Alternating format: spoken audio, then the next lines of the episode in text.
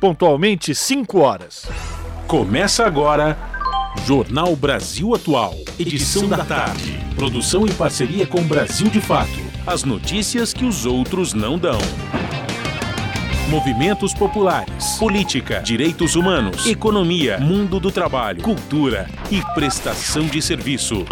Jornal Brasil Atual. Edição da tarde. Olá, muito boa tarde. Hoje é quinta-feira, também conhecido como pré-sexta, dia 6 de outubro. Eu sou o Rafael Garcia, junto com Cosmo Silva, apresentando mais uma edição do jornal Brasil Atual. E estas são as manchetes de hoje. Os economistas Pedro Malan e Edmar Bracha declararam voto a Lula neste segundo turno da corrida presidencial. Ambos assinam nota junto com os economistas Pércio Arida e Armínio Fraga que já haviam se declarado em favor da candidatura do ex-presidente.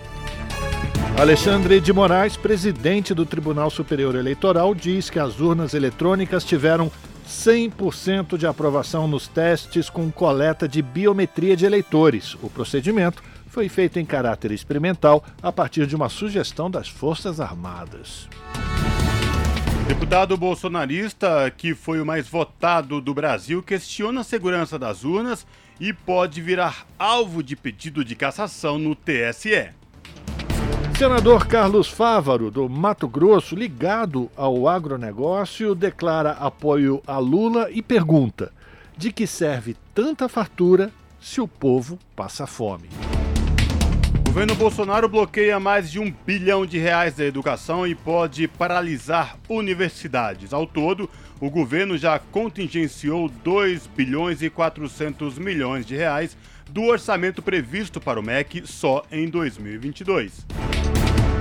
Durante a disputa eleitoral surgem denúncias de patrões que ameaçam seus funcionários para votarem em Bolsonaro. Somente nesta semana, três casos já vieram a público. A prática fere direitos trabalhistas e pode ser configurada como crime eleitoral.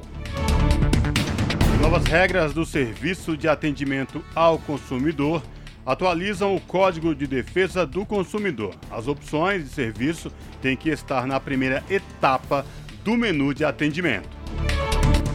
A Anvisa, Agência Nacional de Vigilância Sanitária, determina novo padrão para a rotulagem de alimentos que entra em vigor a partir do próximo domingo. Uma das mudanças está nas embalagens de alimentos com alto teor de açúcar ou sódio, que deverão conter um selo na parte frontal do produto com o aviso. Câmara aprova MP que mantém obrigação de barreiras sanitárias da FUNAI em áreas indígenas até o fim do ano, como forma de proteção contra a Covid-19. 5 horas 3 minutos, horário de Brasília. Participe do Jornal Brasil Atual Edição da Tarde por meio dos nossos canais nas redes sociais. facebook.com barra Rádio Brasil Atual. Instagram, arroba Rádio Brasil Atual. Twitter, arroba RA Brasil Atual.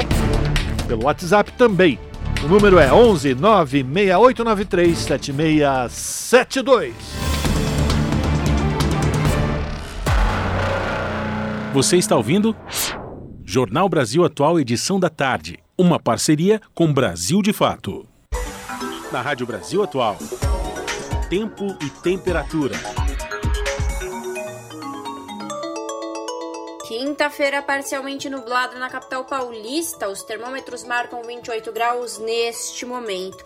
Tem previsão de chuva durante a noite e a madrugada, chuva com intensidade forte. E em alguns pontos fica o alerta para temporal.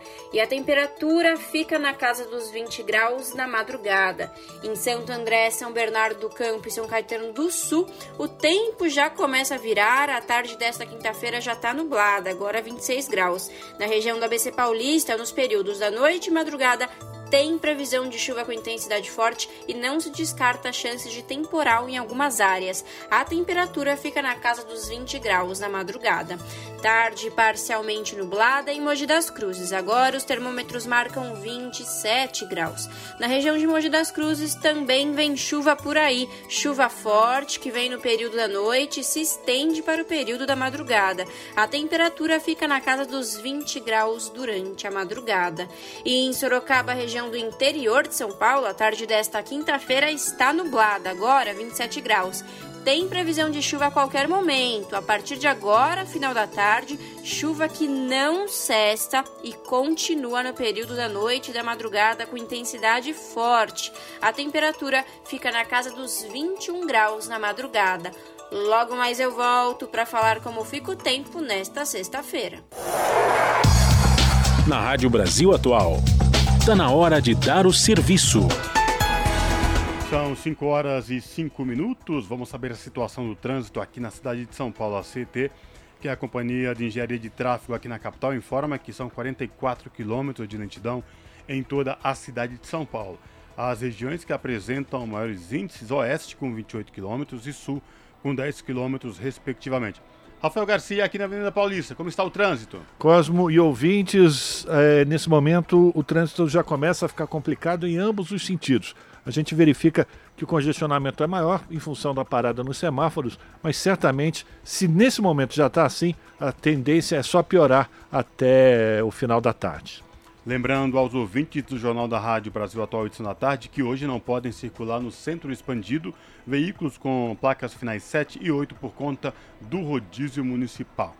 Situação do metrô de, da cidade de São Paulo de tranquilidade. O metrô informa que todas as linhas operam sem nenhuma intercorrência para os passageiros e esta mesma situação se repete nos trens da CPTM, que é a Companhia Paulista de Trens Metropolitanos, que atende aí toda a capital São Paulo e também Grande São Paulo, incluindo o ABC Paulista. A CPTM informa que todas as linhas operam em situação de tranquilidade para os passageiros.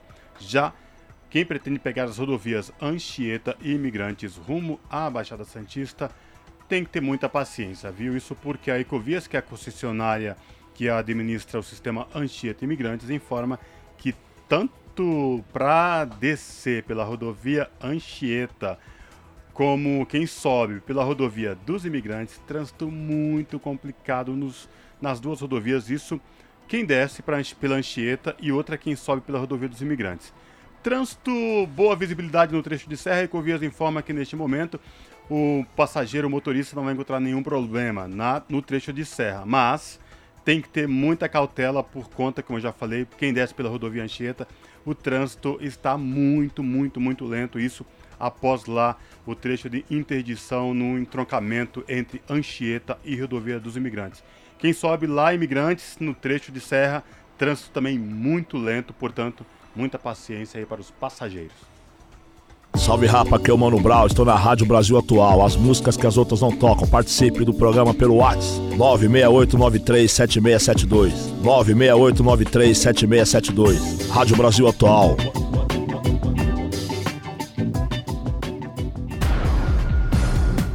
Jornal Brasil Atual. Edição da tarde.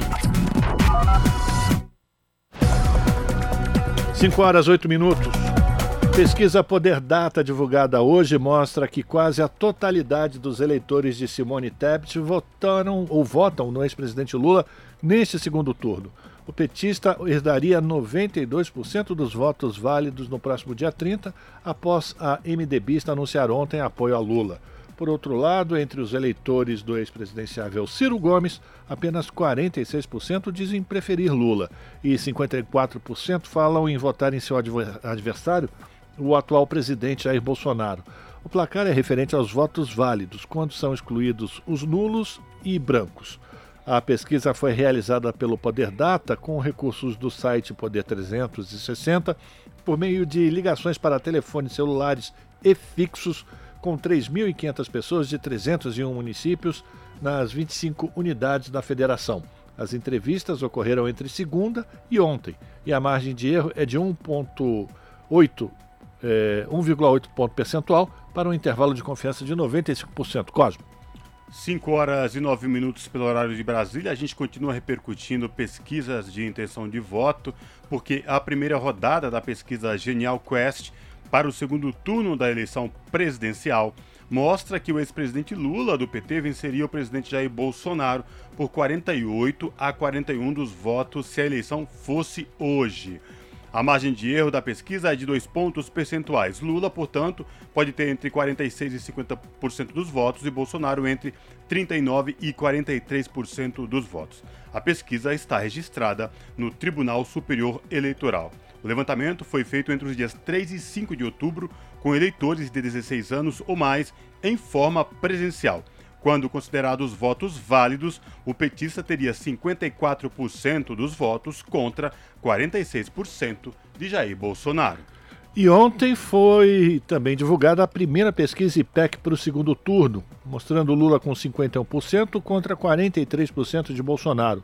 O levantamento mostra que Lula tem oito pontos de vantagem na disputa do segundo turno da eleição. Quem vai trazer mais detalhes é a Talita Pires, do Brasil de Fato. O primeiro levantamento do IPEC, o antigo IBOP, no segundo turno, coloca Lula do PT na liderança da disputa pela presidência da República, com 51% dos votos totais. O atual presidente, Jair Bolsonaro, do PL, tem 43%. A pesquisa foi realizada sob encomenda da TV Globo e divulgada na noite desta quarta-feira. O percentual de indecisos ficou em 2%.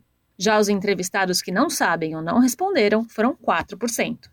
O resultado daria a vitória a Lula, que seria eleito no dia 30 como próximo presidente da República. Em votos válidos, o resultado do IPEC é 54,2 a 45,8 a favor de Lula. As entrevistas foram feitas entre a segunda-feira, dia 3, até esta quarta, dia 5. Foram ouvidas 2 mil pessoas em todos os estados do país. A margem de erro é de dois pontos percentuais, para cima ou para baixo. Da Rádio Brasil de Fato, com informações da redação em São Paulo, Talita Pires. Brasil de Fato Uma visão popular nas eleições 2022.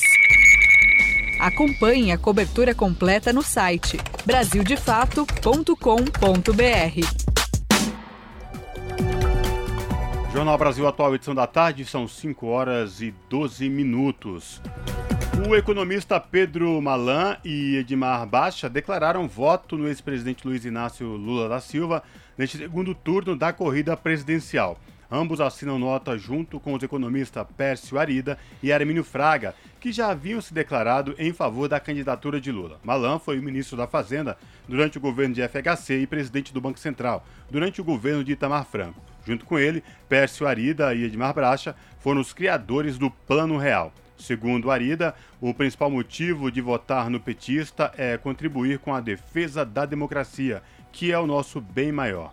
Para o economista, um eventual governo Lula será responsável fisicamente e está com, abre aspas, expectativas de boas políticas econômicas na direção das reformas, fecha aspas, diante de uma base de apoio mais ao centro. E o ex-presidente Lula e Geraldo Alckmin, candidatos a presidente e vice neste segundo turno pela coligação Brasil da Esperança, participaram de caminhada em São Bernardo do Campo hoje ao lado de Fernando Haddad, que é o candidato ao governo do estado de São Paulo pelo Partido dos Trabalhadores. A concentração aconteceu na sede do Sindicato dos Metalúrgicos do ABC e a caminhada seguiu até a Praça da Matriz. O ex-presidente também vai se concentrar nesta primeira semana de campanha nos três maiores colégios eleitorais do país: São Paulo, Minas Gerais e Rio de Janeiro. Amanhã, Lula fará uma caminhada em Guarulhos, também na Grande São Paulo. No sábado, vai a Campinas, no interior paulista. No domingo, volta a Belo Horizonte e na terça vai à Baixada Fluminense no Rio. Já Bolsonaro recebeu nesta quinta-feira o presidente da Câmara, Arthur Lira, deputados federais reeleitos e governadores. O encontro ocorreu no Palácio da Alvorada, residência oficial da Presidência da República em Brasília. Entre os presentes estavam os governadores reeleitos Ronaldo Caiado, de Goiás, Gladson Camel, do Acre, Antônio Denarium, de Roraima. Os três apoiam a reeleição de Bolsonaro.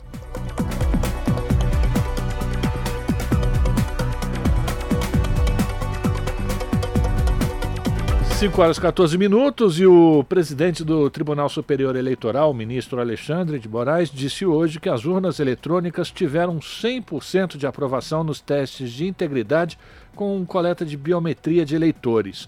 O procedimento foi feito em caráter experimental no primeiro turno das eleições, a partir de uma sugestão das Forças Armadas. O teste de integridade é feito nas eleições brasileiras desde 2002 urnas que seriam destinadas às sessões eleitorais são sorteadas. Então são retiradas do grupo de distribuição para que sejam realizados os testes. Este ano, parte dos, dos equipamentos também foi acionado por biometria de eleitores em um projeto piloto do TSE, conforme sugestão dos militares. Ao todo, 58 urnas integraram o projeto piloto em 19 estados e no Distrito Federal. Jornal Brasil Atual, edição da tarde, são 5 horas e 15 minutos. Nicolas Ferreira diz que não acredita nas urnas e pode virar alvo de pedido de cassação no Tribunal Superior Eleitoral. Deputado mais votado do Brasil questiona urnas. Há precedente de cassação por divulgação de fake news sobre o assunto. A reportagem é de Paulo Motorim com locução de Caio Maia, do Brasil de Fato.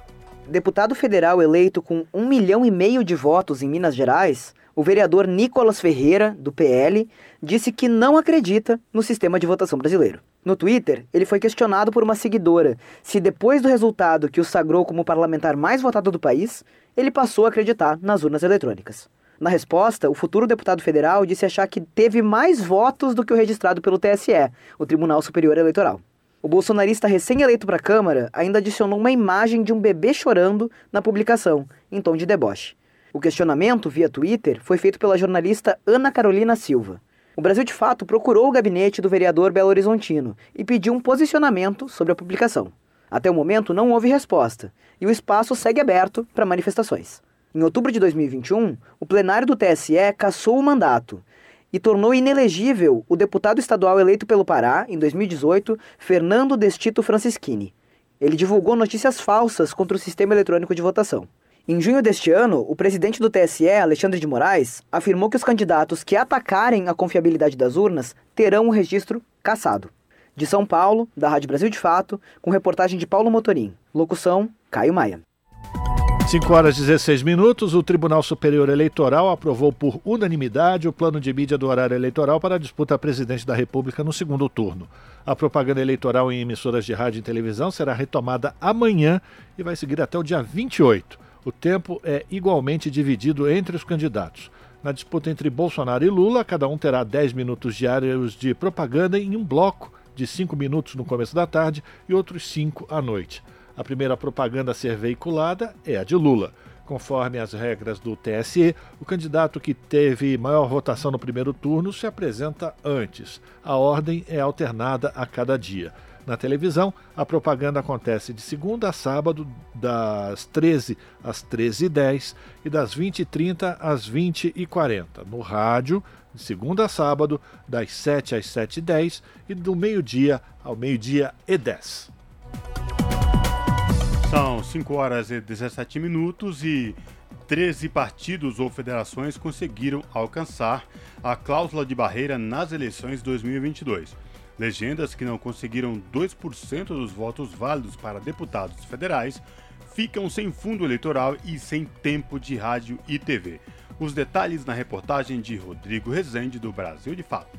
13 partidos ou federações atingiram a cláusula de barreira na eleição para deputado federal neste ano. Pela legislação para ter acesso ao fundo eleitoral e ao tempo gratuito de rádio e TV, o partido precisa de pelo menos 2% dos votos válidos em todo o país, espalhados por nove estados, ou eleger 11 deputados federais em nove estados. Apesar da eleição de representantes para a Câmara, PTB, PROS, Novo, Solidariedade, Patriota e PSC não alcançaram os números necessários. Uma novidade desta eleição, no caso as federações partidárias, permitiu que PCdoB e PV, por exemplo, continuem recebendo recursos públicos mesmo não tendo alcançado o número necessário individualmente. Mas, pelas regras, as duas legendas, juntas com o PT, que integra a federação, terão que atuar de forma conjunta, como explica o professor de Ciência Política da Universidade de Brasília, Lúcio Renó. A federação ela é um instituto criado mais recentemente que dá uma vida mais longa para essa união entre partidos. Então, partidos decidem entrar numa federação, que é uma relação, vamos dizer assim, mais estável, né? É, mais duradoura, para disputar não só a eleição, mas também para depois atuar conjuntamente no âmbito do poder legislativo, né? principalmente na Câmara dos Deputados, aí com uma liderança única, com divisão de recursos, Segundo a Justiça Eleitoral, existem 32 representações partidárias no país. Os deputados eleitos por partidos que não atingiram a cláusula de barreira podem migrar sem punição para legendas que alcançaram os limites necessários. Na eleição de 2026, a cláusula de barreira vai subir para 2,5% dos votos válidos ou a eleição de 13 deputados federais. Da Rádio Senado, Rodrigo Rezende. 5 horas 20 minutos e durante a corrida eleitoral surgem denúncias de patrões que ameaçam seus funcionários para votar em Bolsonaro no cargo de presidente. Somente nesta semana, três casos já vieram a público. A prática fere direitos trabalhistas e pode ser configurada como crime eleitoral. Quem vai trazer os detalhes é a repórter Júlia Pereira. Vamos acompanhar. Quanto mais nos aproximamos do segundo turno das eleições, mais crescem os episódios de patrões que ameaçam seus funcionários a votarem em Jair Bolsonaro, do PL, para presidente da República. Só nesta semana, quatro casos vieram à tona. Um deles aconteceu no estado do Pará, no município de São Miguel do Guamá. O empresário Maurício Lopes Fernandes Júnior, conhecido como da Lua, tenta convencer os seus funcionários a votarem em Bolsonaro.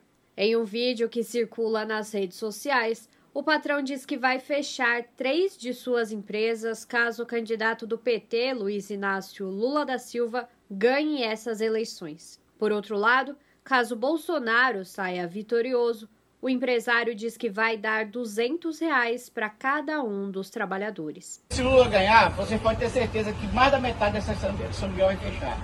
Eu sou um que tem três cerâmicas aqui e já vou fechar as três se ele ganhar, porque ninguém vai aguentar o, o pepino que vem. Tá entendendo? Então eu tenho uma proposta para fazer para fazer para vocês aqui, para todo mundo. No, no, no, é, que dia vai ser a, a, o segundo turno? É daqui dia 15 dias? Dia 30. Dia 30 ainda do mês, é, desse mês ainda? É. Então vai dar tempo para vocês pensar bacana. O Gleice vai pegar o nome de cada um de vocês aqui, todo mundo aqui, tanto faz fichado, carteira assinada, sentar de carteira assinada, carregador de caminhão, motorista de caminhão, é, lenheiro, que aqui, o cara que está aqui, qualquer, todo mundo que estiver aqui ouvindo agora, quem, quem, quiser dar o nome aqui vai ser dado, tá entendendo? Que está aqui agora, e se o presidente ganhar a eleição, cada um vai ter 200 contos no bolso, é só vir aqui receber na cerâmica no outro dia de manhã. A procuradora e segunda vice-coordenadora nacional de promoção da igualdade de oportunidades do Ministério Público do Trabalho, Daniele Olivares Correa, explica que esse tipo de prática representa assédio eleitoral, ao ferir o livre exercício da cidadania para que o trabalhador possa exercer o seu direito ao voto. Segundo ela, além de ser um ilícito trabalhista, o assédio eleitoral também configura crime e pode resultar em reclusão e multa ao empregador. O assédio eleitoral, além dele ser um ilícito trabalhista, passível de, do ajuizamento de uma ação civil pública pelo Ministério Público do Trabalho, com a tutela inibitória, né, através das obrigações de fazer ou não fazer, sob pena de pagamento de multa, mais uma possível indenização por dano moral coletivo, ele também configura crime pelo Código Eleitoral Brasileiro e aí sujeito a pena de reclusão e, e, e multa. Está lá previsto nos artigos 299 e em diante do Código Eleitoral. Outros casos também ganharam repercussão nas redes sociais nos últimos dias. Em um deles, Fábio Augusto Boca Santa, diretor administrativo financeiro da Estara, emitiu um comunicado aos fornecedores dizendo que, caso o ex-presidente Lula vença essas eleições, a empresa deverá reduzir a sua base orçamentária em 30%, o que, segundo ele, irá afetar o poder de compra e produção desencadeando numa queda significativa dos números. A Star é uma empresa que vende máquinas e implementos agrícolas e está sediada na cidade de Não Me Toque, no interior do Rio Grande do Sul.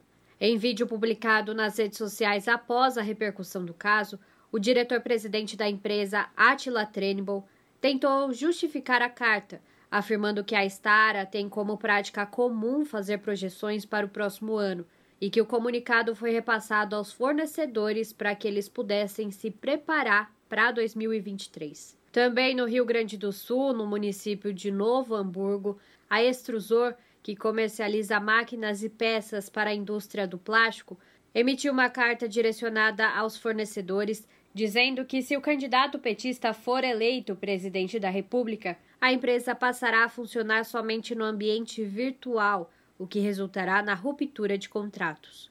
Nós tentamos contato com a extrusor por telefone, mas não tivemos retorno. Já em Pernambuco, a psicóloga Karina Lopes, funcionária da área de recursos humanos da empresa varejista Ferreira Costa, fez uma publicação em suas redes sociais ameaçando demitir os funcionários que apoiassem o PT. Em nota, a empresa disse que não compactua com atitudes ofensivas ou discriminatórias e ressaltou o desligamento da funcionária. Wagner Menezes, secretário de Relações do Trabalho da CUT de São Paulo, disse que as centrais sindicais estão acompanhando esses episódios de perto para evitar que ocorrências semelhantes se repitam e pede que os trabalhadores continuem denunciando os casos para que seja possível coibir esse tipo de prática pelos empregadores. As centrais sindicais já se reuniram com o Ministério Público do Trabalho para denunciar essas práticas e vamos seguir denunciando. Isso, se for preciso, vamos levar para ter esses casos. Vamos coibir isso, existem muitas denúncias chegando, o movimento sindical está acompanhando de perto os locais de trabalho para evitar esse absurdo. Pedimos aos trabalhadores que continuem denunciando, continuem denunciando, a gente, nós precisamos saber quais são as empresas e quais são os empresários que ficam coagindo os trabalhadores. Temos que ter essas denúncias para a gente poder pegar e, e, e ter a ação em seguida. O funcionário que presenciar esse tipo de prática por parte de seu empregador pode fazer a denúncia diretamente no site do Ministério Público do Trabalho ou no site das Procuradorias Regionais do Trabalho de seu estado. Por configurar crime eleitoral, as denúncias também podem ser feitas pelo site do Ministério Público Eleitoral do estado correspondente. As denúncias podem ser feitas de forma anônima, caso o trabalhador não queira se identificar. Júlia Pereira, Rádio Brasil Atual e TVT.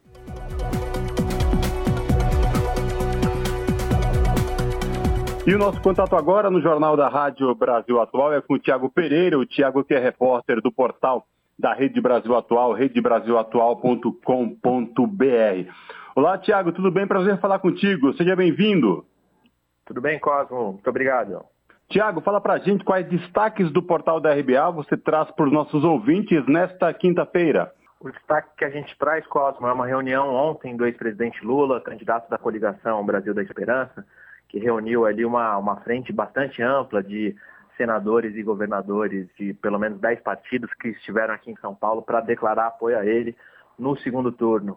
Cabe chamar a atenção que estavam ali presentes sete atuais governadores, três governadores que foram eleitos nesse último domingo, além de 16 é, senadores e outros três que também foram eleitos agora no, no primeiro turno, né? E o que chama atenção também, Cosme, é que para além dos partidos que já compunham a coligação do Brasil da Esperança, né, os partidos ali mais de centro-esquerda e tudo mais, essa reunião reuniu representantes uh, de outros partidos, como o PSD e o MDB. Então, isso que nos, nos chamou atenção, nos chamou atenção, uh, a, por exemplo, a fala do senador Carlos Fávaro, que ele é do PSD do Mato Grosso, é, um, é uma, uma personalidade muito ligada ali ao agronegócio.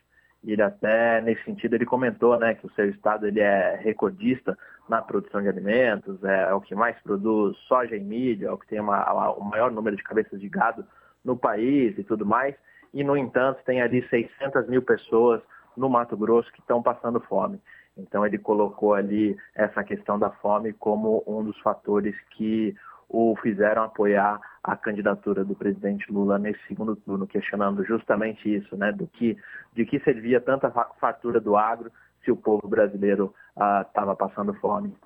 Pois é, Tiago, muito se fala dessa discussão do agro, né, dessa produção baseada na produção do agro na região norte centro-oeste do país. Pelo que eu entendi, então, para deixar claro para os nossos ouvintes aqui do Jornal da Rádio Brasil Atual edição da tarde, Tiago, é, esse senador com esse apoio que é ligado ao agro, fala contra, nessas contradições né, na produção de alimentos e pessoas passando fome, e também tocando nessa questão da, do, da produção do agro com responsabilidade, sem prejudicar o meio ambiente, é isso mesmo? É isso mesmo, Cosmo, é isso. É, são esses setores mais organizados do agro, né? Esses setores estão, enfim, sob acusações de invadirem aí regiões da Amazônia, do Pantanal e tudo mais.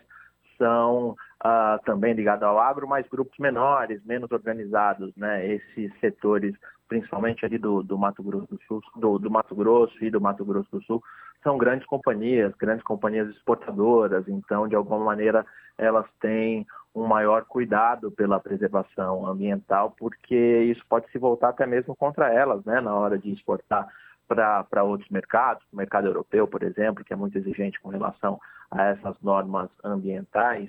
Então, então nesse sentido, é, a gente poderia dizer que é, que é o apoio desse agro mais estruturado, esse agro mais, enfim, de, de alguma maneira mais, mais bem estabelecido e não esse e não esse outro grupo que vive às bordas desse grupo do agro também, né?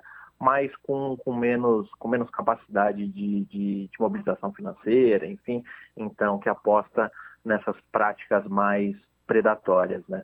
E nesse sentido, Cosmo, também o, próprio Fávaro ah, comentou que ah, o, o, atual presidente Jair Bolsonaro ele tenta aparecer aí como um grande líder do agronegócio, né? Mas ele destacou ali diversos feitos durante os governos Lula e Dilma que beneficiaram o setor, né? Ele comentou, por exemplo, que no, no, no, estado dele, no Mato Grosso, houve uma revolução em termos de infraestrutura, na construção de estradas e ferrovias. Também citou ali avanços técnicos ligados à, à Embrapa. Ah, comentou, por exemplo, que foi justamente no governo Lula em que houve a criação do biodiesel, que também auxiliou a aumentar a produção de grãos, né, já que o biodiesel é justamente uh, produzido a partir de, de milho e soja, né? Então ele disse que, que não é verdade essa coisa de que o Bolsonaro uh, seria o grande representante do agronegócio e que os governos petistas fizeram muito por esse setor e de novo lembrando por esse setor mais estruturado que também gera emprego, emprego não tanto, mas gera principalmente muitas divisas para o país, né? Para a balança comercial brasileira é muito importante. Outro grande representante do agro, a senadora Cátia Abreu, também chegou a comentar ali mais ou menos no mesmo sentido do, do Carlos Fávaro, que não é hora de discutir em detalhes o plano econômico. Ela até comentou que o principal plano econômico hoje é a democracia, e quase um desabafo, né? Falando que como, como mulher, como mãe, mas principalmente como avó, ela está tá cansada, não suporta mais ver o Brasil armando as pessoas, e as pessoas se matando nas ruas, no trânsito e coisa e tal e por isso ela, ela declarou esse apoio ao Lula, né? Disse que também se revoltou com declarações que ela chamou de toscas e ridículas do Bolsonaro imitando vítimas da pandemia ali sofrendo com falta de ar, né? Enfim, aí também tiveram ali representantes do MDB, né? Como o governador do, do Pará, o Helder Barbalho, e também o senador Renan Calheiros, que saudaram a, o gesto da candidata Simone Tebet, né, que ali, horas antes dessa reunião com os governadores, a ex-candidata também declarou apoio ao presidente Lula. Então, essa reunião, de alguma maneira, uh, demonstrou essa ampliação de apoios que a campanha do Lula está tentando uh, conquistar para garantir a vitória nesse segundo turno o, o, vice, o vice na chapa do Lula, o, vice, o candidato a vice, melhor dizendo, na chapa do Lula, o ex-governador governador Geraldo Alckmin, citou que, por exemplo, é, seis ex-presidentes do PSDB já estão apoiando o, o, petista. Ele citou ali o Teotônio Vilela Filho, Pimenta da Veiga, José Serra, José Aníbal, Tato Gereissati e o próprio ex-presidente Fernando Henrique Cardoso, que também declarou apoio ao petista. Então, esse encontro foi muito nesse sentido. Também participaram ali uh, figuras, aliados mais tradicionais, né? governadores e senadores petistas. A gente teve também uma fala muito importante do ex-governador do Maranhão, Flávio Dino, uh, clamando ali pela ampliação da mobilização da campanha. Ele também citou que no dia 12, no próximo feriado dia 12, né, dia de Nossa Senhora, mas também o Dia da Criança, ele citou ali que a campanha deveria fazer ações voltadas justamente para divulgar as políticas relacionadas à infância, né, principalmente ah, relacionadas ao tema da educação. Enfim, os, esses representantes também ah, comentaram sobre o desafio da abstenção, né? Eles acreditam que os votos que o Lula precisa para vencer nesse segundo turno estão justamente entre as pessoas que não foram votar no primeiro turno e também entre os eleitores da Simone Tebet e do Ciro Gomes, que já declararam apoio ao petista. Mas, assim, nesse sentido, por exemplo, do combate à abstenção, eles citaram até mesmo a necessidade de buscar garantir uh, o transporte público gratuito no próximo dia 30, no dia do segundo turno, né? Para que os mais pobres não sejam prejudicados no seu direito de voto, né? Perfeito. Tiago, a gente agradece a tua participação mais uma vez aqui no Jornal da Rádio Brasil Atual de da tarde. Se cuide, espero falar contigo em uma próxima oportunidade. Viu? Abraço. Eu que agradeço, Cosmo. Até a próxima. Um abraço a todos. Falamos aqui com o Tiago Pereira. São 5 horas 34 minutos. Agora, 5 e 35 os investimentos com saúde, educação e assistência social terão redução dramática no ano que vem. É o que apontou uma nota das consultorias de orçamento do Senado e da Câmara sobre o projeto de lei orçamentário do ano que vem, que foi enviado pelo governo e quem vai trazer mais detalhes é a repórter Marcela Cunha. A saúde terá em 2023 o menor orçamento dos últimos 10 anos. A informação é das consultorias de orçamento do Senado e da Câmara, que emitiram uma nota técnica a respeito do projeto da Lei Orçamentária Anual, enviado pela Presidência da República com vetos a 294 dispositivos aprovados pelo Congresso Nacional. Já a educação vai perder em todas as áreas, com exceção da complementação do Fundeb. Os recursos para o ensino básico, por exemplo, caem 70% em relação a 2012. Os especialistas alertam ainda para a situação da assistência social, as despesas discricionárias, aquelas que o governo tem liberdade de decidir, sofreram cortes de até 97% em comparação ao ano passado. No total, o governo terá 93,7% do orçamento engessado para pagamentos obrigatórios. Isso deixará apenas 6,3% de gastos com a máquina pública e investimentos. Para o consultor do Senado, Vinícius Amaral, o valor está espremido a ponto de inviabilizar políticas públicas. O montante que veio de investimentos na proposta de orçamento para o ano que vem é o menor de toda a série histórica, são apenas 22 bilhões de reais em investimentos públicos previstos, e esse montante ele não é nem sequer capaz de manter os investimentos já, existentes, ou seja, de conservar o patrimônio público, o patrimônio da União já existente. O documento aponta ainda que o projeto enviado pelo governo viabiliza o pagamento de apenas 400 reais para o programa Auxílio Brasil. O valor é menor do que o que vem sendo anunciado e, segundo as consultorias de orçamento, deixa em aberto o equacionamento fiscal necessário para viabilizar a manutenção do auxílio em 600 reais, que exigiria mais 52 bilhões de reais. O relator geral da proposta orçamentária de 2023, senador Marcelo Castro, do MDB do Piauí, afirmou que esperava que o governo enviasse a previsão correta no projeto orçamentário. Nós esperávamos honestamente que na proposta orçamentária ele mandasse essa previsão dos 600 reais. Seria a grande notícia do ponto de vista social que nós poderíamos dar. Mas o que o governo propôs é uma coisa absolutamente frustrante. Então fica uma incoerência entre o que promete e o que propõe. O governo não precisa prometer, ele precisa propor, mas não propôs. Os consultores destacaram que o PELOA não prevê as despesas mínimas para a continuação de obras em andamento, que teria que ser, no mínimo, de 8,8% das despesas discricionárias, e citaram a renúncia de quase 600 bilhões de reais em receitas tributárias e benefícios financeiros e creditícios com concentração de 60% no Sul e Sudeste, o que, para as consultorias, contraria o objetivo constitucional de redução das desigualdades regionais. Da Rádio Senado, Marcela Cunha. Agora são 5 horas 38 minutos e aqui no Jornal Brasil Atual a gente vai ter o prazer de conversar com o professor de Economia da Universidade Federal do ABC e da Unicamp, professor Márcio Postman. Professor, muito bem-vindo aqui ao Jornal Brasil Atual, tudo bem?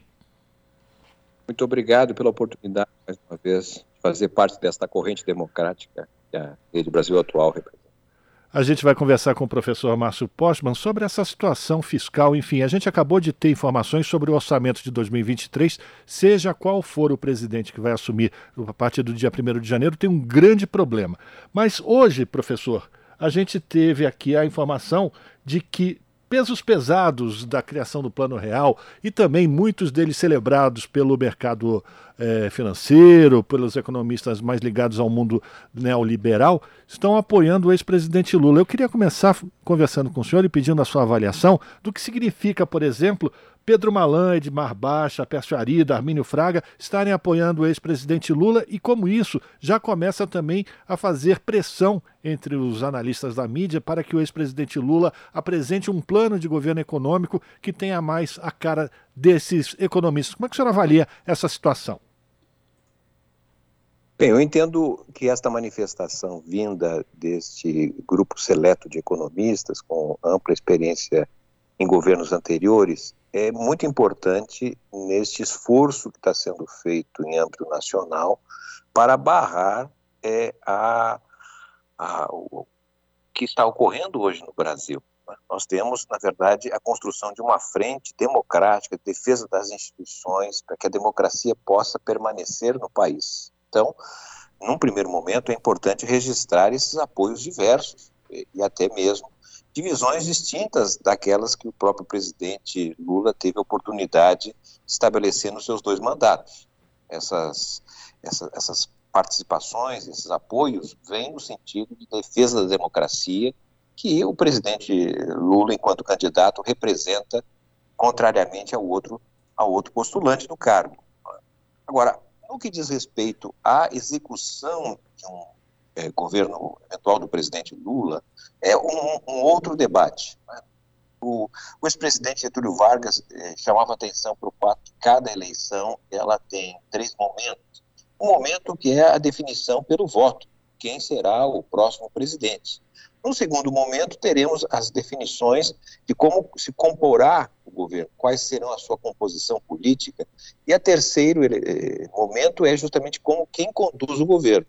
Eu entendo que nós estamos nessa primeira etapa. Precisamos interromper o governo Bolsonaro por tudo que ele representa, infelizmente, uma postura antidemocrática, de descrença nas instituições. E no segundo momento, interrompido esse processo, com a vitória do presidente Lula, é que se constituirá uma equipe de transição e que estabelecerá de forma mais concreta uh, o que o governo poderá fazer diante desse quadro que está sendo apresentado, que é um quadro complexo, não é simples, não é? Mas eu entendo que o presidente Lula, mais do que representar na sua candidatura a defesa da democracia, é o compromisso com o povo, compromisso com o emprego, compromisso com o desenvolvimento, e isso, obviamente, estaria incompatível com o receituário neoliberal que a gente conhece até os dias de hoje. Professor Maspótimo, Cosmo falando, boa tarde para o senhor. É, eu, hoje saiu uma notícia, está sendo repercutida em vários sites de notícias, imprensa como um todo, é sobre essa questão do, do governo Bolsonaro ter tirado mais de 2 bilhões de reais do MEC, e aí muitos dizem que vai, esse dinheiro tem como destino certo orçamento secreto. Eu queria ouvir como professor, né? Como é que a gente chega no final do ano, essas notícias em todo de 2022, questão de orça, do, do, orçamento secreto, verba destinada a parlamentar de apoio da base, e chegamos agora com mais esse, essa, essa garfada aí de mais de 2 bilhões de reais do MEC, estudante está se mobilizando. Eu queria uh, lhe ouvir sobre essa questão, professor. Muito bem, esse tema de corte no gasto da educação não é uma novidade. Uh, o próprio uh, candidato Bolsonaro, ainda em 2018, informava que seu governo seria o governo que precisaria destruir antes de qualquer coisa. Então, há um processo de destruição de políticas públicas da área de educação, ciência e tecnologia. É, não é para mim uma novidade, mas talvez seja interessante apenas destacar que o que está ocorrendo na educação a, talvez seja, na verdade, a antecipação do que virá a ocorrer a partir de novembro. Né? Porque o, o, governo Bolsonaro fez o, o que se, se pode denominar como um ciclo político eleitoral ou seja, ele foi criando condições artificiais para que momentaneamente pudesse oferecer uma realidade distinta do país. Né? Ou seja, nós estamos vivendo é, dois meses de deflação, né? ou seja, há uma queda no, nos preços provocados pelo que é, representou a desoneração é, no combustível, na energia elétrica. Não é? E, e, esse impulso de renda que foi dado, basicamente em função da eleição para a população de menor rendimento, é, de certa maneira, aliviou a atividade econômica, até gerou um quadro de é, redução do desemprego. Mas nós sabemos que isso é artificial, isso não é sustentável. E, portanto, as notícias, é, infelizmente, a partir de novembro, serão ainda talvez mais cruéis do ponto de vista de corte de gastos, de elevação no preço dos combustíveis, ou seja, passaremos a entrar no Brasil real, que foi, de alguma forma, anestesiada por esse ciclo político que o governo próprio criou na intenção de ludibriar a consciência da população. Então, esse é o quadro, é, infelizmente, dramático que estamos vivendo. Não é uma novidade, porque ele também já vinha decorrendo desde 2019 mas ele coloca um sinal né, para que a população tenha mais atenção e perceber que o que está sendo feito agora é algo é, artificial e que, infelizmente, é, a partir de novembro terá um rumo mais dramático que a, a qual nós, a população precisa reagir, evidentemente. Professor, o que o senhor está dizendo é que o que o atual presidente propõe de aumento do auxílio real, eh, do auxílio Brasil, ele não será cumprido porque, inclusive no orçamento, a gente acabou de ouvir uma matéria em que na proposta orçamentária é de 400 reais e não o valor que o presidente fica alardeando. E outra questão que a redução do preço dos combustíveis se deu com ele mexendo no tesouro dos estados, né? não é com o, o tesouro do governo federal. E isso também vai impactar fortemente na educação e na saúde no próximo ano, não? Certamente, é, o governo desesperado não é, pelo, pelo embate eleitoral fez opções é, que são, é, na realidade, insustentáveis no tempo, seja pelo problema fiscal, seja o problema federativo, que, como bem destacado, é, a desoneração ela repercutiu nas candidatas, nos estados. Isso, obviamente, virá uma pressão em novembro para que seja reposto o recurso que foi perdido em função da desoneração para os combustíveis. Ou seja, nós aqui estamos num quadro de postergação de uma catástrofe que se constituiria na hipótese eh, do presidente Bolsonaro for reeleito. Né? É preciso interromper esse movimento e, por isso, a atenção da defesa da democracia, da participação de segmentos que tenham uma visão distinta do que deve ser a condução da economia, mas que tem clareza de que o que está em jogo no Brasil é a democracia, é a, sustentação política. E uma vez resolvido esse problema eleitoral, a partir de novembro, eu acredito que se possa criar, na verdade, condições diferentes da, das que atualmente estão impostas. Né? É preciso mudar a chave da economia e o, o ex-presidente Lula tem destacado a necessidade de fazer isso de forma dialogada, especialmente conduzida com os diferentes entes da federação, com governadores, com prefeitos, que são aqueles que têm a capacidade também de ajudar no momento de dificuldade que o Brasil, de certa maneira, vai ter que viver em função do que foi tomado de medidas pelo governo Bolsonaro, que são trágicas do ponto de vista da boa condução da economia de um país. Professor Márcio, é, vamos fazer aqui uma, uma, enfim, um, uma avaliação, uma futurologia. O senhor está dizendo que todas essas medidas que o presidente atual está tomando, elas não se concretizarão no futuro próximo. Portanto, se Bolsonaro não conseguir se reeleger, a população ficará em, é, haverá uma revolta por tudo isso que foi prometido e não se dará de fato na realidade. O senhor acredita que o Bolsonaro só terá condição de continuar um governo num regime de força? Por isso que é importante também a gente defender a democracia? É, eu, eu, entendo que é, a trajetória do governo Bolsonaro e o movimento que ele representa é, assemelha-se muito ao que nós assistimos em países como na Itália e na Alemanha na virada dos anos de 1920 e 1930, praticamente 100 anos atrás. É? Hitler, por exemplo, foi é, passou pelo crivo da democracia, foi eleito, mas constituiu uma base pela qual, para poder governar, ele teve que desfazer da democracia e é, constituir de fato uma ditadura. Dizer, o que nós estamos assistindo é que as medidas que foram tomadas é, atualmente, que criam uma, uma, uma espécie de anestesia, algo extremamente superficial, não é sustentável é, em termos da realidade do país. Né? E, e, e, obviamente, vai haver um choque diante da população que vai ter que conviver com uma inflação mais alta, com cortes generalizados na área da educação, da saúde. Isso terá, de certa maneira, é, levará uma manifestação popular e que possivelmente o uso é, é da violência e das Forças Armadas poderá justificar um, um, um governo cada vez mais distante dos princípios democráticos. Portanto, fica aqui o sinal de alerta para que todos nós votemos com muita consciência no próximo dia 30. Eu quero agradecer a participação do professor de Economia da Universidade Federal da ABC e da Unicamp, professor Márcio Postma. Forte abraço para o senhor, professor, e a gente pretende continuar conversando com o senhor ao longo da, do próximo período para a gente ter sempre essas avaliações tão importantes. Muito obrigado. Eu que agradeço e parabéns pelo trabalho. Conversamos com o professor Márcio Postman aqui no jornal Brasil Atual. As notícias que os outros não dão. Jornal Brasil Atual. Edição da tarde. Uma parceria com Brasil de Fato. Jornal Brasil Atual, edição da tarde, são 5 horas e 50 minutos. E o governo Bolsonaro bloqueia mais de um bilhão da educação e pode paralisar universidades. Ao todo, o governo já contingenciou 2 bilhões e 400 milhões de reais do orçamento previsto para o MEC em 2022. Os detalhes com Douglas Matos. O governo federal anunciou um novo bloqueio de mais de um bilhão de reais nas verbas de custeio da educação superior do país. Com isso, universidades públicas estão novamente em risco de não ter dinheiro para pagar funcionários e custos de operação. O contingenciamento é referente à execução do orçamento do MEC, o Ministério da Educação, para este ano, somado aos bloqueios de 1 bilhão e 340 milhões de reais anunciados entre julho e agosto. O contingenciamento total na educação chega agora a 2 bilhões e 400 milhões de reais. Em nota, a Associação dos Dirigentes das Instituições Federais de Ensino Superior destaca que o ato resultou num corte de 328 milhões de reais para despesas das universidades.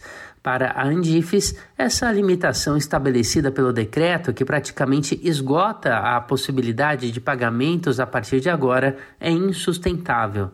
A associação convocou uma reunião extraordinária do Conselho da entidade para esta quinta-feira, com o objetivo de discutir o contexto e debater ações e providências.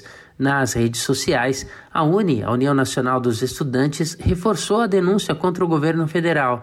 Após a postagem, a hashtag Confisco na Educação apareceu entre os termos mais postados no Twitter. De acordo com o Centro de Estudos Sou Ciência, o governo registrou uma redução de 94% nos investimentos destinados às universidades federais nos últimos quatro anos.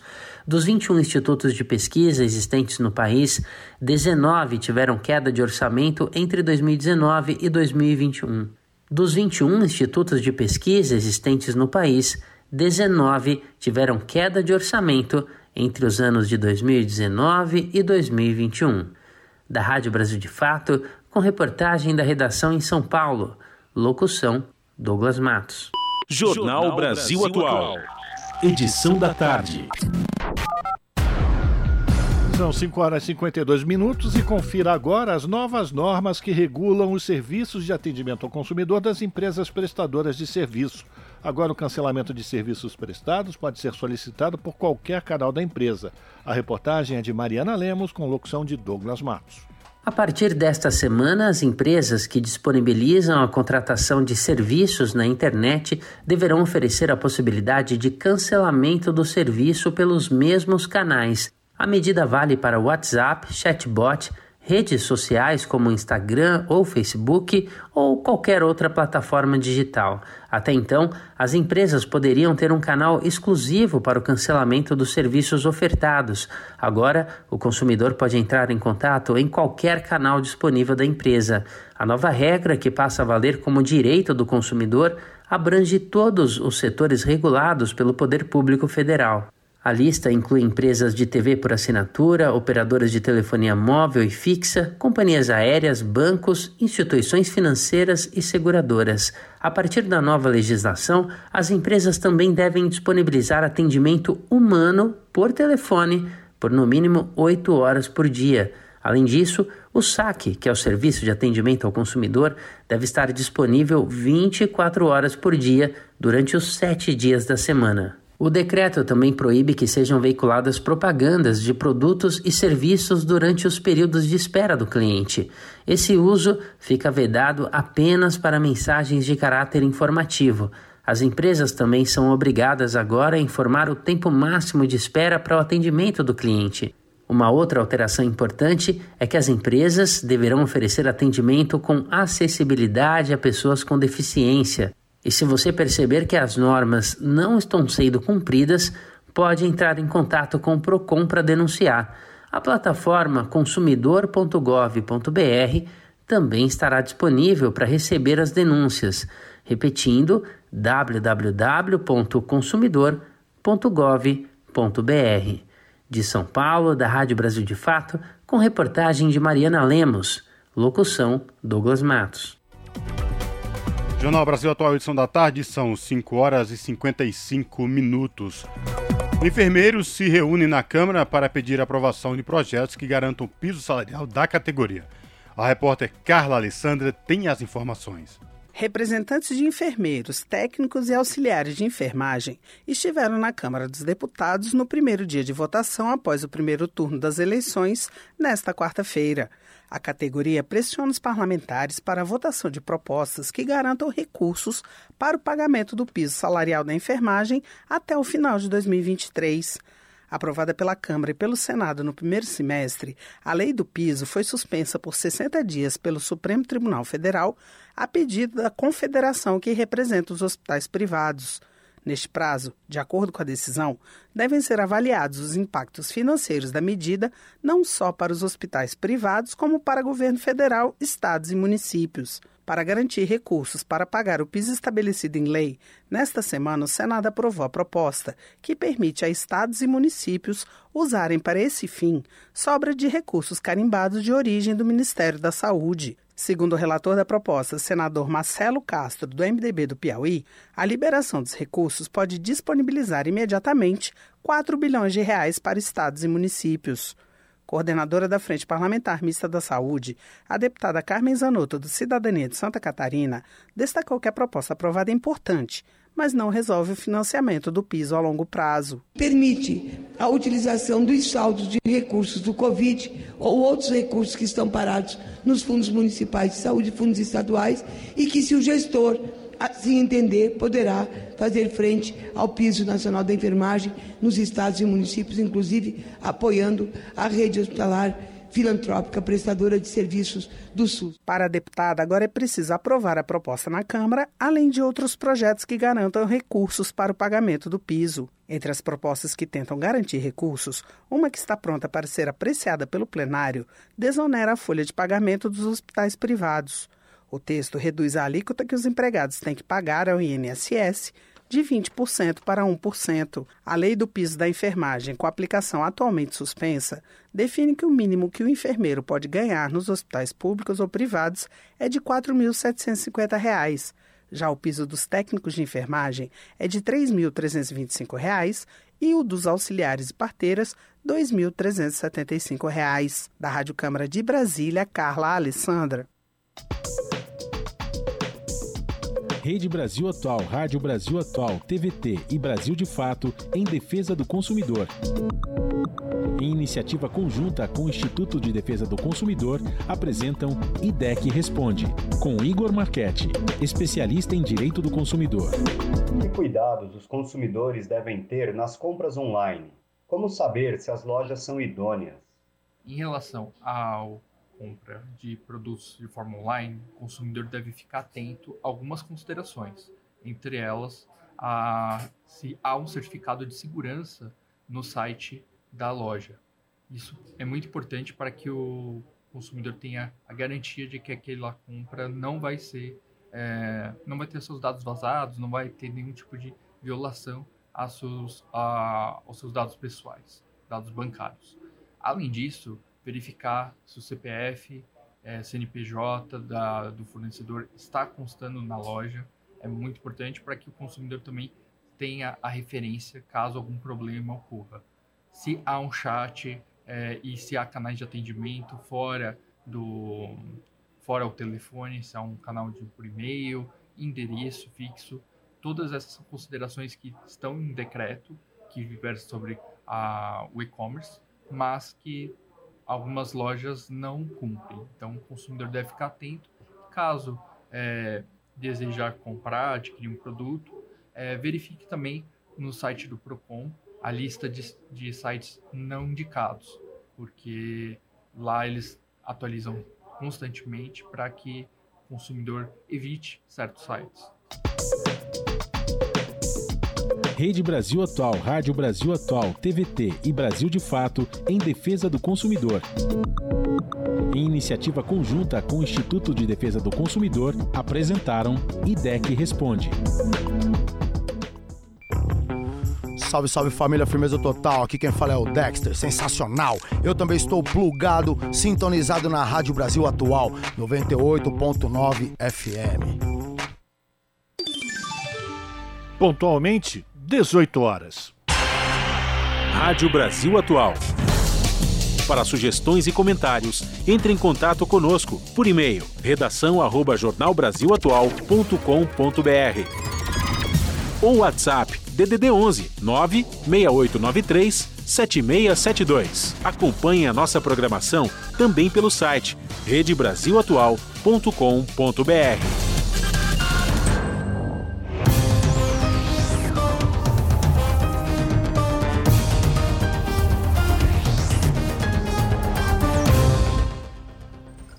Seis horas, nossa, dei uma engasgada aqui. Seis horas pontualmente, hora da gente fazer o nosso contato com a redação da TVT para a gente conhecer quais serão os destaques da edição desta quinta-feira do seu jornal.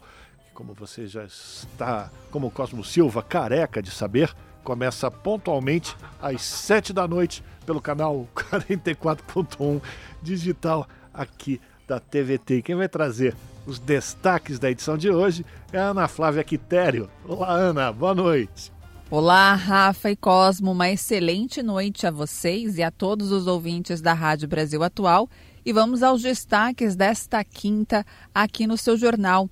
Há 24 dias do segundo turno das eleições, quando os cidadãos elegem um novo governador em alguns estados do Brasil e ainda o presidente da República pelos próximos quatro anos campanhas voltam a ser intensificadas. Hoje, Luiz Inácio Lula da Silva e Fernando Haddad, candidatos do PT à presidência e ao governo de São Paulo, respectivamente, fizeram caminhada no ABC Paulista. E o nosso repórter Jô Miyagi esteve lá e acompanhou toda essa caminhada e mostra detalhes para a gente. Vamos falar também, as centrais sindicais têm recebido denúncias de assédio eleitoral no ambiente de trabalho e tem acontecido muito. A Stara, uma empresa agrícola do Rio Grande do Sul, emitiu documento para os fornecedores ameaçando reduzir investimentos se Lula for eleito. O Ministério Público também investiga um empresário no Pará que tentou comprar votos para Jair Bolsonaro. E uma pesquisa aponta a relação direta entre a contaminação por agrotóxico e aumento do número de suicídios entre agricultores e esse vai ser o tema da nossa reportagem. O estudo foi feito pela Escola de Enfermagem de Ribeirão Preto, na Universidade de São Paulo. Além disso, os trabalhadores rurais relataram pelo menos um sintoma de intoxicação. 33,8% tiveram dor de cabeça frequente e 21,3% apresentaram queixa de irritabilidade ou nervosismo. Bom, esses foram os principais destaques desta quinta aqui no seu jornal, mas não se esqueçam, mais notícias e informações completas vocês conferem daqui a pouquinho, pontualmente às sete da noite comigo no seu jornal. Bom programa, Rafa e Cosmo. Beijão grande para todo mundo. Eu aguardo vocês. Até lá. Jornal Brasil Atual, edição da tarde. Uma parceria com Brasil de Fato. 6 horas e 3 minutos e a Anvisa, que é a Agência Nacional de Vigilância Sanitária, determinou novo padrão para a rotulagem de alimentos que entra em vigor a partir do dia 9 de outubro. Uma das mudanças está nas embalagens de alimentos com alto teor de açúcar ou sódio, que deverão conter um selo na parte frontal do produto com aviso. De acordo com o órgão, a mudança tem intuito de melhorar a legibilidade dos rótulos e ajudar o consumidor na hora da escolha. Quem traz os detalhes é Larissa Bora. Entra em vigor no próximo domingo, dia 9 de outubro, a mudança nas embalagens de alimentos. Com determinação da Anvisa, agora, além da padronização da tabela de informação nutricional, que será com fundo branco e as letras pretas para garantir uma melhor leitura das informações, haverá a informação do valor energético e dos nutrientes a cada 100 gramas ou a cada 100 ml, para facilitar a comparação de produtos, bem como o número de porções por embalagem. Também será acrescentado um selo na frente da embalagem quando o produto tiver excesso de açúcares, sódio ou gordura trans. Janine Coutinho, nutricionista sanitarista e coordenadora do Programa de Alimentação Saudável e Sustentável do Instituto Brasileiro de Defesa do Consumidor, o IDEC, explica que o consumo excessivo de alimentos ricos em sódio, gordura trans e ou açúcar, por exemplo, podem causar diversos problemas de saúde. Muitas e muitas evidências né, sobre a, a relação do consumo de ultraprocessados com um grande número de doenças, né? Então, obesidade, as doenças crônicas, né?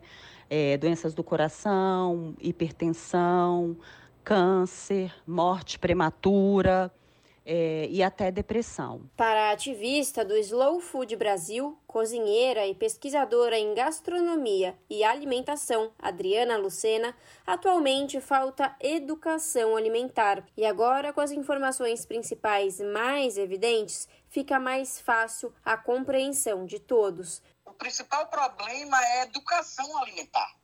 O brasileiro entrou numa onda de, de alimentar-se através dos alimentos ultraprocessados e com um ritmo de vida, com a justificativa do ritmo de vida diferente e isso foi causando uma má alimentação e principalmente uma acomodação.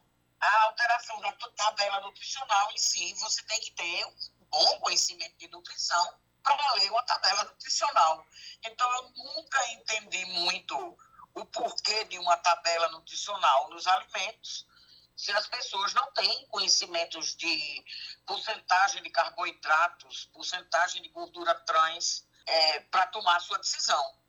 Essas indicações de alto teor de sódio, alto teor de açúcar, alto teor de gordura trans, isso ajude numa decisão de compra para os produtos que já se encontram no mercado há prazos diferentes de adequação. Até 9 de outubro de 2024, devem ser padronizadas as embalagens dos alimentos fabricados por agricultor familiar ou empreendedor familiar rural, empreendimento econômico solidário, microempreendedor individual, agroindústria de pequeno porte, agroindústria artesanal e alimentos produzidos de forma artesanal. E até 9 de outubro de 2025, as bebidas não alcoólicas em embalagens retornáveis precisam se encaixar nas mudanças.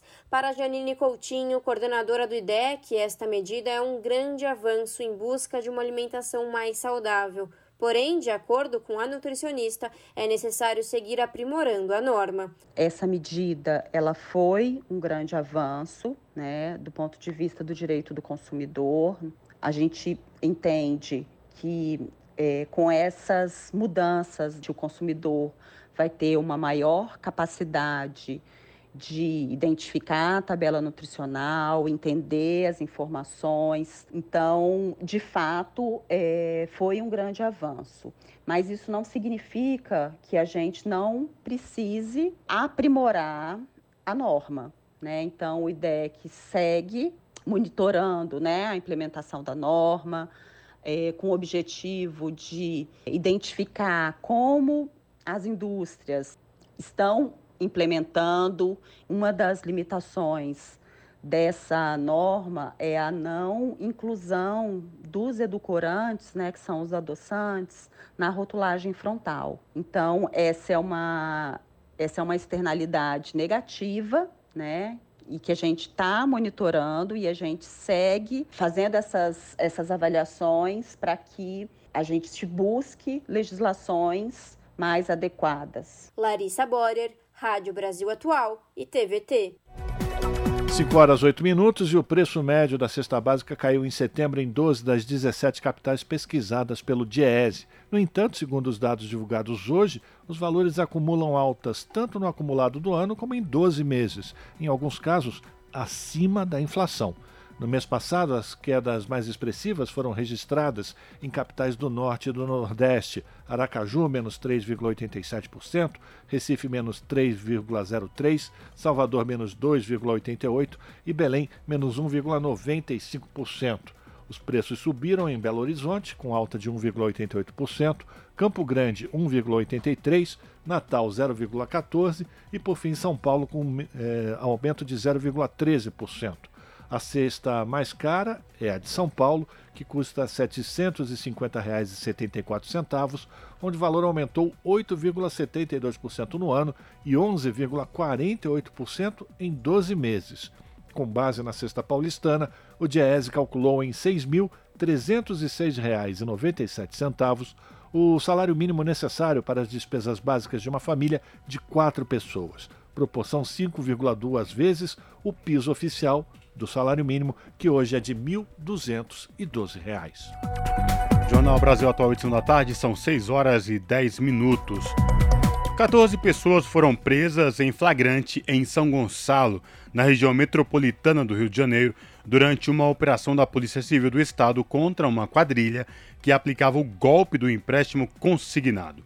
As informações com a repórter Tatiana Alves. Segundo a corporação, os agentes localizaram o grupo no escritório de um shopping da cidade após um trabalho de inteligência e levantamento de informações.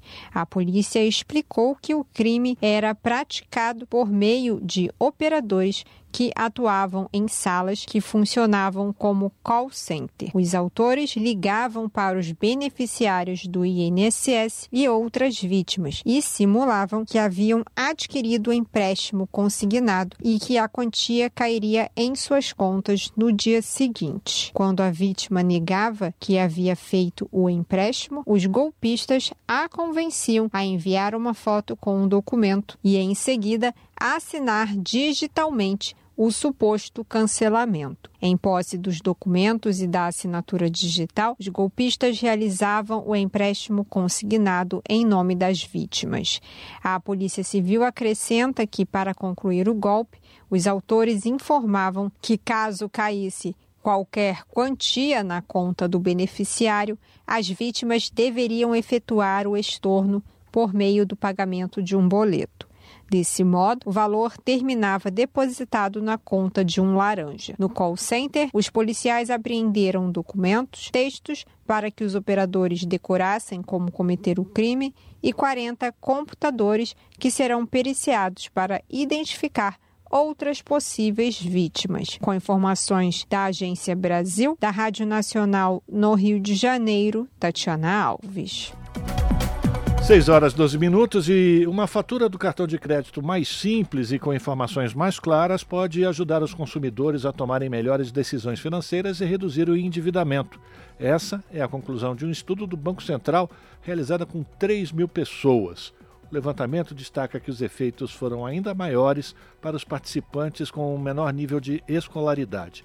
Com os novos modelos, os participantes da pesquisa alegaram mais facilidade para entender os dados eles estavam bem informados sobre as consequências de aceitar o crédito rotativo ou o parcelamento da fatura. Os voluntários foram divididos em três grupos. Quando questionados sobre o custo total com juros do crédito rotativo, a diferença foi grande. No grupo que recebeu uma fatura semelhante às atuais do Brasil, apenas 1% dos entrevistados deram a resposta certa.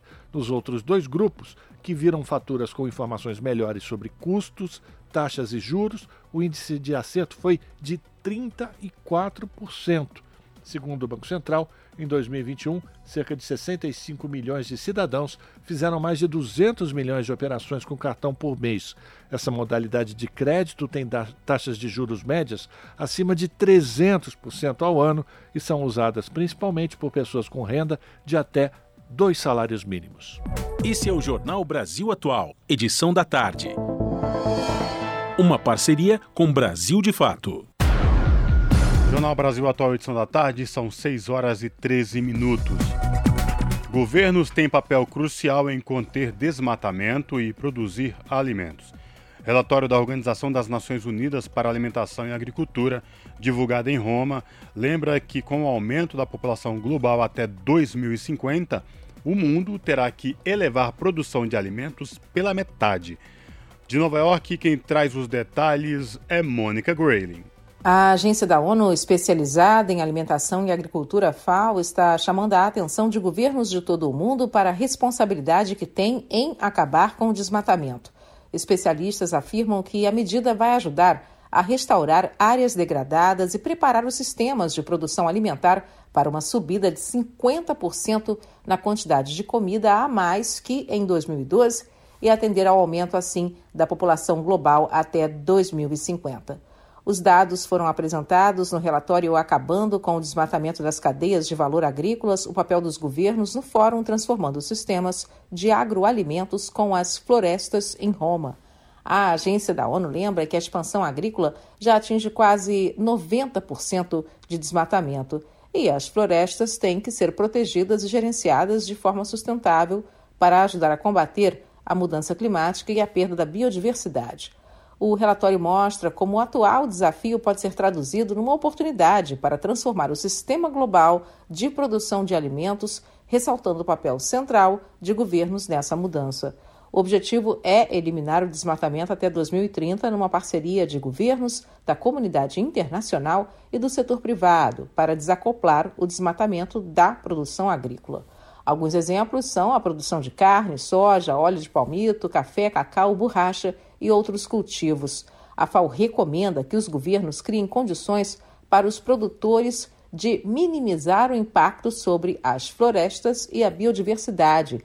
O estudo também lembra que os pequenos produtores são responsáveis por 35% do alimento em todo o mundo, mas que quase sempre vivem na pobreza. Da ONU News, em Nova York, Mônica Grayle. São 6 horas e 16 minutos e aqui no Brasil, voltando para o Brasil, o plenário da Câmara aprovou medida provisória que mantém a obrigação de barreiras sanitárias da FUNAI em áreas indígenas até o final do ano, como forma de proteção contra a Covid-19. E o repórter Antônio Vital tem mais informações.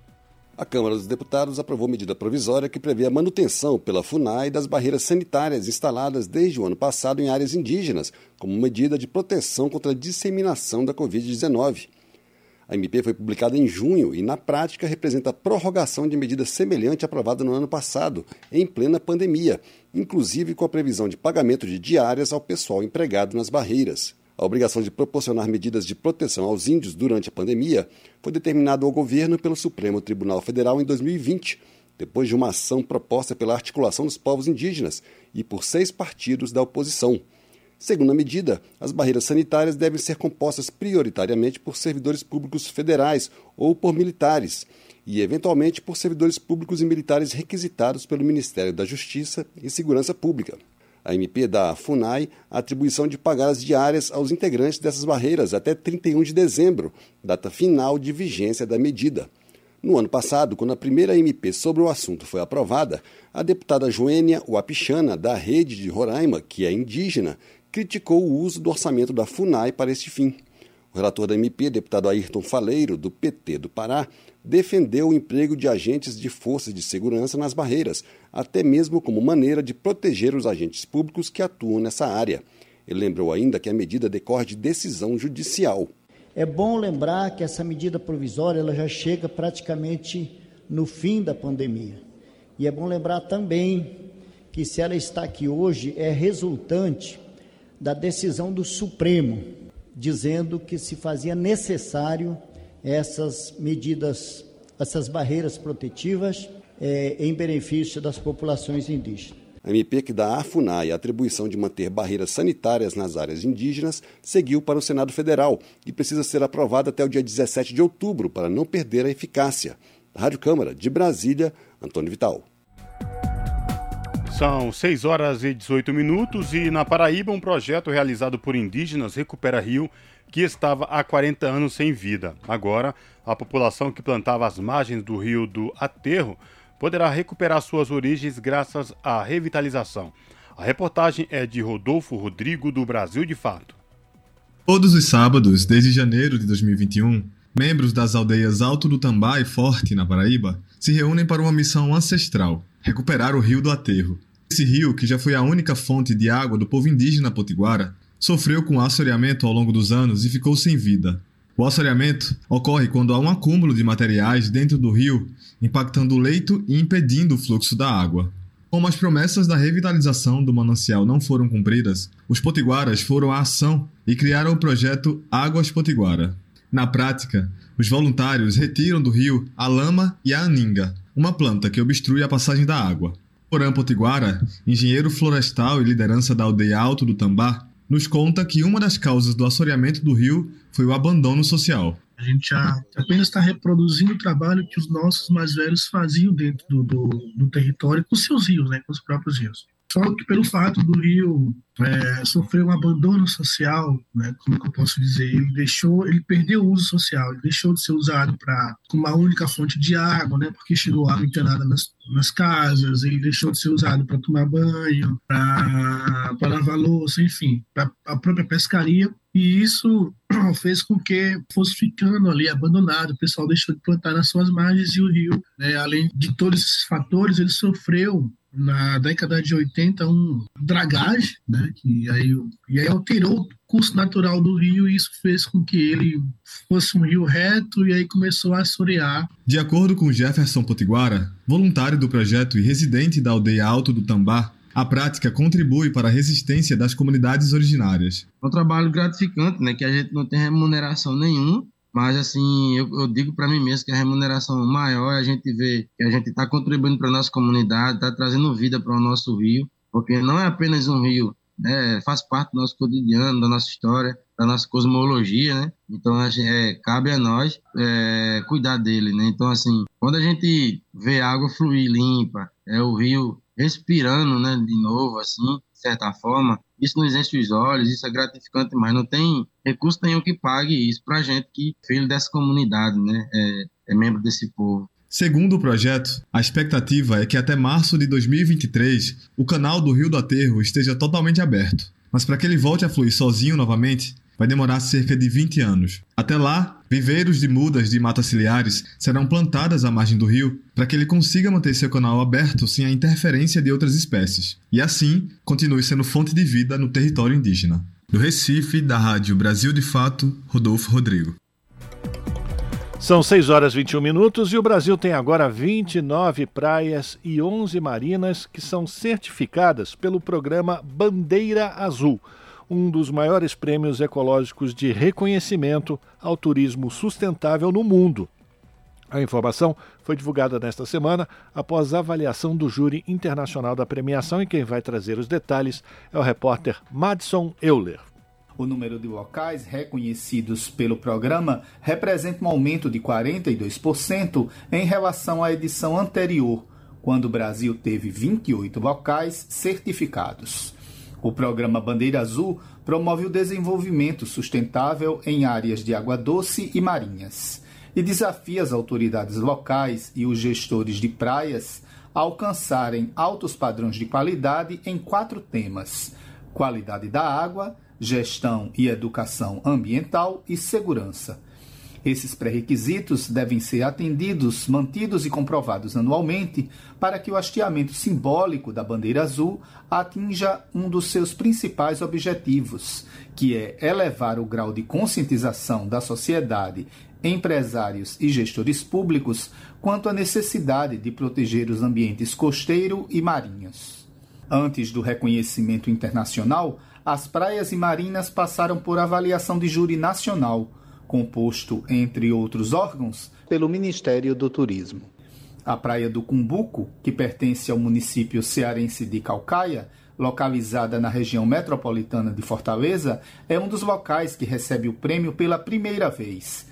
A secretária de Turismo e Cultura da cidade, Irvana Albuquerque, que liderou o comitê de inscrição do destino turístico no concurso, fala da importância. A importância dessa certificação é bastante ampla. A gente tem a educação ambiental, a consciência ambiental, a destinação correta do lixo, o uso correto do solo, assim como também no turismo a gente tem a questão realmente do incentivo para que as pessoas venham fazer a prática do turismo aqui no nosso município, seja a prática do kite ou seja realmente só o turismo de lazer, mas que eles possam sim, junto com a população local junto com o trade, estarmos de mão dada na preservação do meio ambiente. A cerimônia de entrega das bandeiras está prevista para ocorrer na primeira quinzena de novembro, antes do início da temporada de verão no Hemisfério Sul. No site bandeirazul.org.br é possível saber mais sobre o programa e todos os locais que receberam a certificação. Da Rádio Nacional em São Luís, Madison Euler. Você está ouvindo? Jornal Brasil Atual, edição da tarde. Uma parceria com Brasil de Fato. 6 horas e 24 minutos e a Organização das Nações Unidas pede que a Europa aumente a ambição ambiental para combater crise planetária. Nova avaliação revela progresso na qualidade do ar e áreas protegidas, mas recomenda ação urgente para combater emissões, resíduos, poluição e perda da biodiversidade. De Nova York, mais detalhes com Mayra Lopes.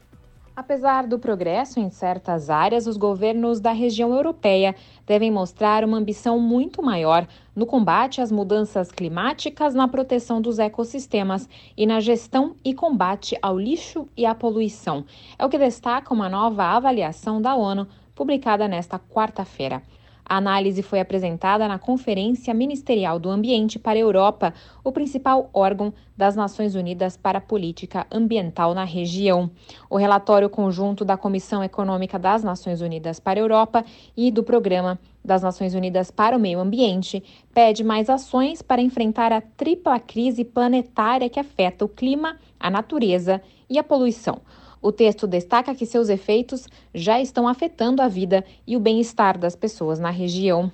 Segundo a secretária executiva da Unesco, os resultados devem ser um alerta.